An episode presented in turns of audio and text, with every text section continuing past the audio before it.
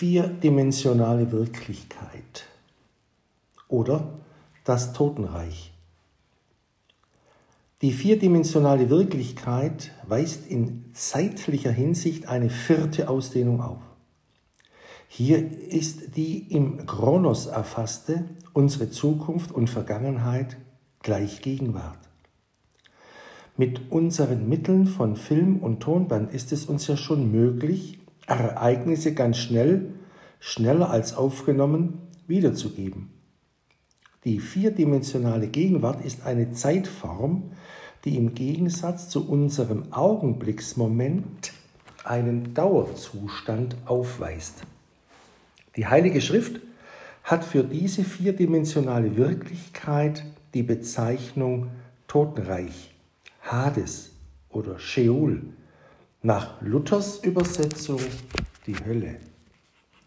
Diese Wirklichkeit ist zugleich auch der Bereich, in den Gott die gefallenen Engel, die Dämonen, verbannt hat. Zu lesen in Jesaja 14, Vers 11 bis 15, in der Offenbarung 9 und 10 und Johannes Kapitel 12, Vers 31.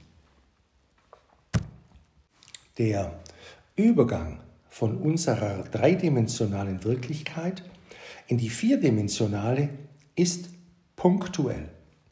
Das bedeutet, dass ein Mensch, der zum Beispiel vor 100 Jahren starb, gleichzeitig mit einem, der jetzt stirbt, im Totenreich ist.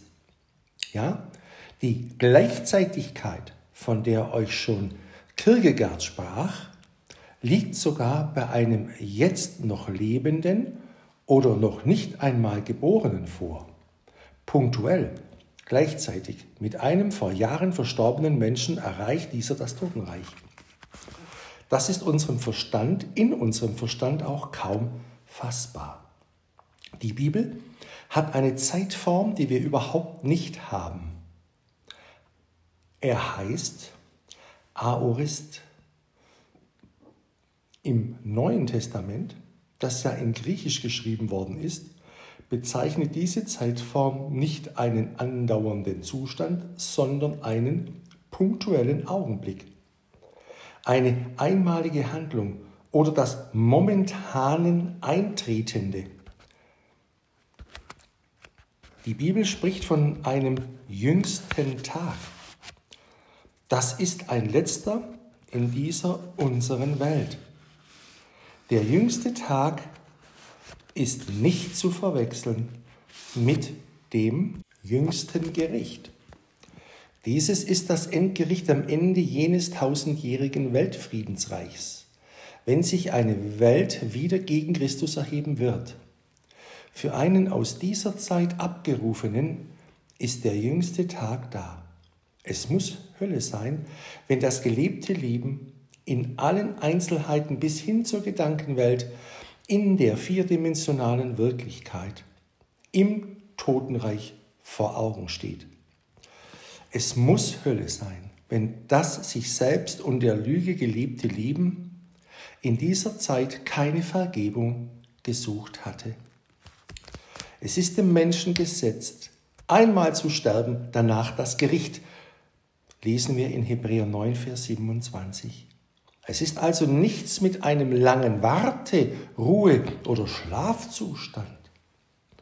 Gott ist ja nicht ein Gott der Toten, sondern der Lebendigen.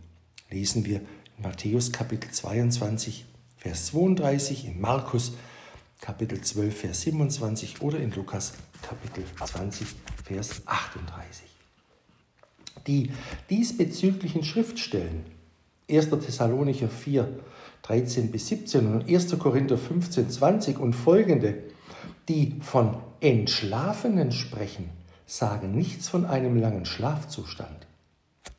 Wenn der Apostel Paulus das Wort schlafen gebrauchte, so wollte er damit nichts anderes zum Ausdruck bringen, wie es der Herr Jesus bei der Tochter des Jairus getan hatte, als dass das Sterben nicht ein Todsein, ein Ausgelöschtsein bedeutet.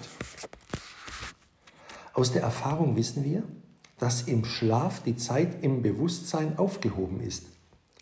Ein siebenstündiger tiefer Schlaf kann uns wie ein Augenblick vorkommen. Und genau das will Paulus sagen, wenn er von den Schlafenden spricht. Das griechische Wort für Schlafende heißt koimetentes von koi maumai. Dieses Wort kann nicht mit entschlafen, sondern nur mit schlafen übersetzt werden. Denn Paulus benutzt hier die bereits erwähnte griechische Zeitform aorist, die nur einen punktuellen Augenblick bezeichnet. In 1. Thessalonicher 4, Vers 14 heißt es, denn wir glauben, dass Jesus gestorben und auferstanden ist, so wird Gott auch in dieser Weise auch die Schlafenden, Aorist, durch Jesus mit ihm, Jesus zusammenbringen, Aorist.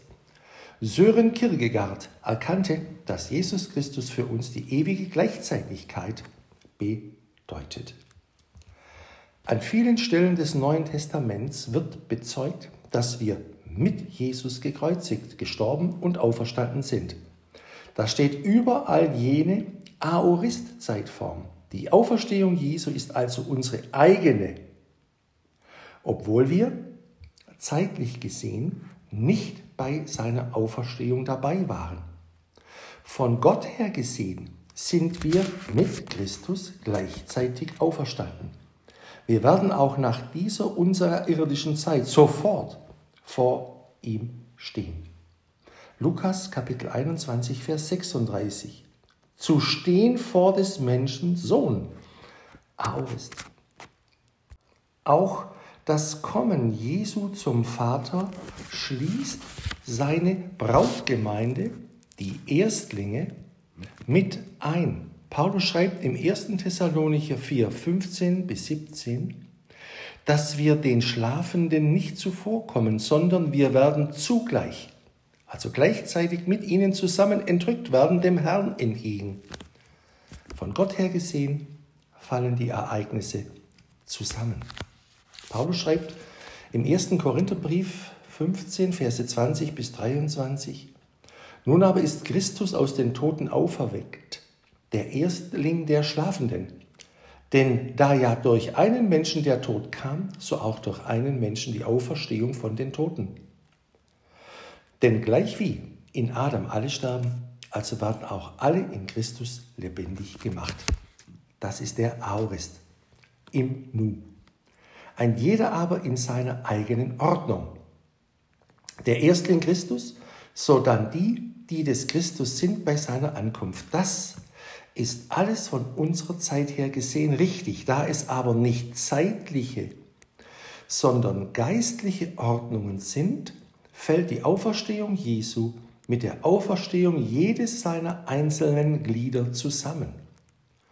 So wie wir nach 1. Thessalonicher 15 ob wir mit ihm wachen oder schlafen, zugleich mit ihm leben, so wird auch die Brautgemeinde gleichzeitig beim Herrn sein. Es gibt Geheimnisse, die wir jetzt letztlich nicht ergründen können. Der Herr aber lässt uns von seinem Wort her etwas von seiner Größe und seinem Tun ahnen. In alttestamentlicher Zeit bis zum Geschehen auf Golgatha kamen alle Verstorbenen in die vierdimensionale Wirklichkeit. Ganz gleich, ob sie gläubig oder gottlos waren. Wir wissen von wenigen Ausnahmen, das ist Henoch, Mose und Elia. Gott nahm sie direkt in die fünfdimensionale Wirklichkeit, ins Paradies auf. Gott verbot, mit dem Totenreich in Verbindung zu treten. Trotz dieses Verbotes hatte zum Beispiel der verworfene König Saul durch eine Totenbeschwörerin den verstorbenen Samuel erscheinen lassen. Eine mediale Verbindung von unseren, unserer Welt zum Totenreich ist möglich, von denen zum Beispiel die Spiritisten, die Mormonen und die Neuapostolischen Gebrauch machen. Vor Gott ist das aber ein Gräuel.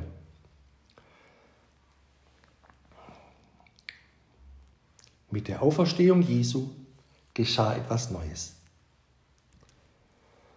Als Jesus am Kreuz den Tod auf sich nahm und besiegte, öffneten sich die Gräber und viele Leiber der schlafenden Heiligen wurden auferweckt.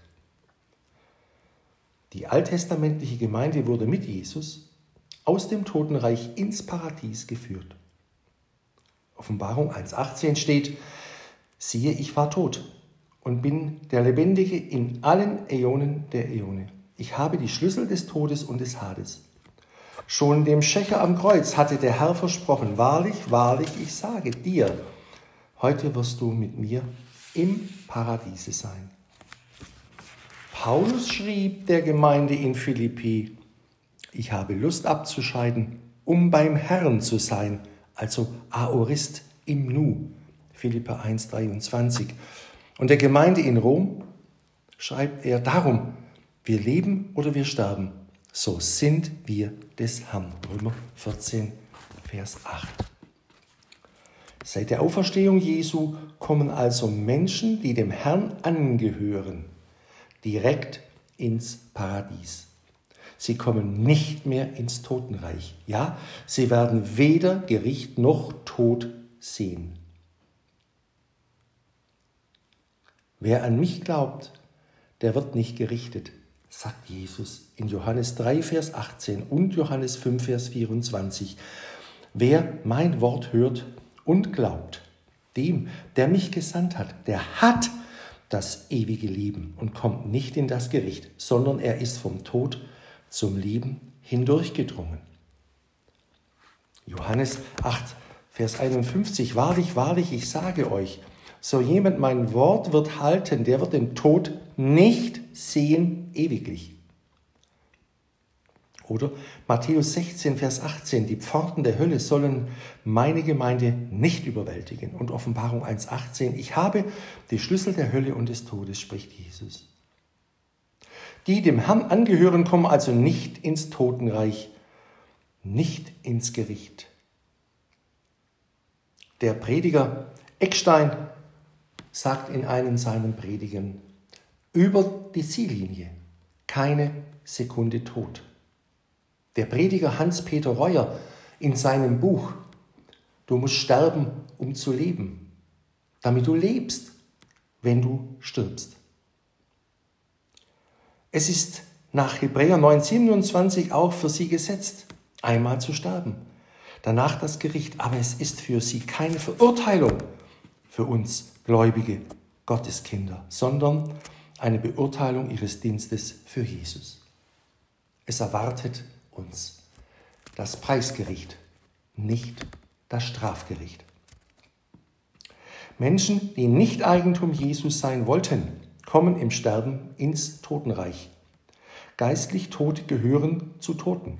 Alle Menschen, die keine Lebensverbindung mit Jesus haben, sind geistlich tot. Siehe Johannes 5, Kapitel 25. Sofort nach dem leiblichen irdischen Tod sind sie im Totenreich. Ihre Existenz wird nie aufgehoben. Als Jesus am Kreuz starb, erschien er nach unserem dreidimensionalen Zeitverständnis erst am dritten Tag als Auferstandener. Jesus war aber nach Matthäus Kapitel 27, Vers 53 sofort auferstanden. Als Jesus am Kreuz starb, erbebte die Erde und die Felsen zerrissen und die Gräber taten sich auf und standen auf viele Leiber der Heiligen, die da schliefen und gingen aus den Gräbern nach seiner Auferstehung und kamen in die heilige Stadt und erschienen vielen. Oder nach dem Wort an den Schächer am Kreuz war Jesus heute, am selben Tag, mit ihm im Paradies. Petrus bezeugt in seinem ersten Brief Kapitel 3, Vers 18, Christus ist in diesem Auferstehungsleib hingegangen und predigte den Geistern im Gefängnis. Der Herr verkündigte dem nach das Evangelium im Totenreich in der Zeit nach seinem Kreuzestod vor seiner Auferstehung als Auferstandener vor seinen Jüngern. Jesus hat also zum Zeitpunkt Gottes hergesehen alle Menschen erreicht, die nichts von ihm wussten oder wissen werden, die gestorben waren, die noch lebten und noch nicht einmal geboren sind. Paulus bestätigt diese Wirksamkeit Jesu in Epheser 9, 4, Vers 9. Er ist hinabgestiegen in die unteren Örter, der Erde, um alles mit seiner Gegenwart zu erfüllen. So gibt es eine Herausrettung aus dem Totenreich durch Jesus. In Matthäus Kapitel 12, Vers 32 weist Jesus selber auf diese Möglichkeit hin. Wer aber etwas gegen den Heiligen Geist redet, der kann weder in diesem noch in jenem Äon Vergebung erhalten. Nach der Herausrettung jener Vorgenannten aus dem Totenreich durch Jesus, Verkündigung, wenn dann der Tod und das Totenreich die Toten zum Endgericht herausgeben müssen, könnte dann unter dieser vierdimensionalen Wirklichkeit, unter dem Totenreich, der Ort des zweiten Todes, die eigentliche Hölle, zu verstehen sein. Es werden also alle Menschen vom Evangelium erreicht. Nach Johannes 1.9 will das wahrhaftige Licht alle Welt erleuchten, die in dieser Welt, in diese Welt kommen. Allerdings, und das muss mit großem Ernst betont werden, haben Menschen, die von Christus hörten und ihn ablehnten, keine Bekehrungsmöglichkeit mehr im Totenreich. Gott achtet unsere jetzige Entscheidung. Wer da will, der nehme das Wasser des Lebens umsonst. Offenbarung Kapitel 22, Vers 17. In vielen Gleichnissen verdeutlicht der Herr Jesus sein unwiderrufliches Gericht über Spötter, Gleichgültige, Ablehnende. Draußen sind die Ungläubigen, Zauberer, Unzüchtigen, Mörder, Götzendiener und alle, die die Lüge lieben und üben. Draußen sind die, die keine Vergebung suchten. Offenbarung Kapitel 22, Vers 15. Nach Jesu Missionsbefehl ist es sein Wille, dass jetzt alle Menschen zur Erkenntnis der Wahrheit kommen. Auch die Menschen, die wohl auf das Kommen ihres Herrn gewartet haben.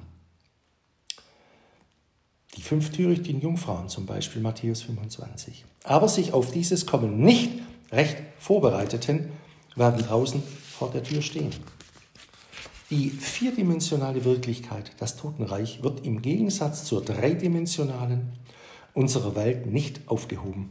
Offenbarung, Vers, Kapitel 14, Vers 11 und 20, Vers 10 steht, und der Rauch ihrer Qual steigt auf von Ewigkeit zu Ewigkeit. Sie haben keine Ruhe und werden Tag und Nacht gepeinigt werden, von Ewigkeit zu Ewigkeit. Soweit.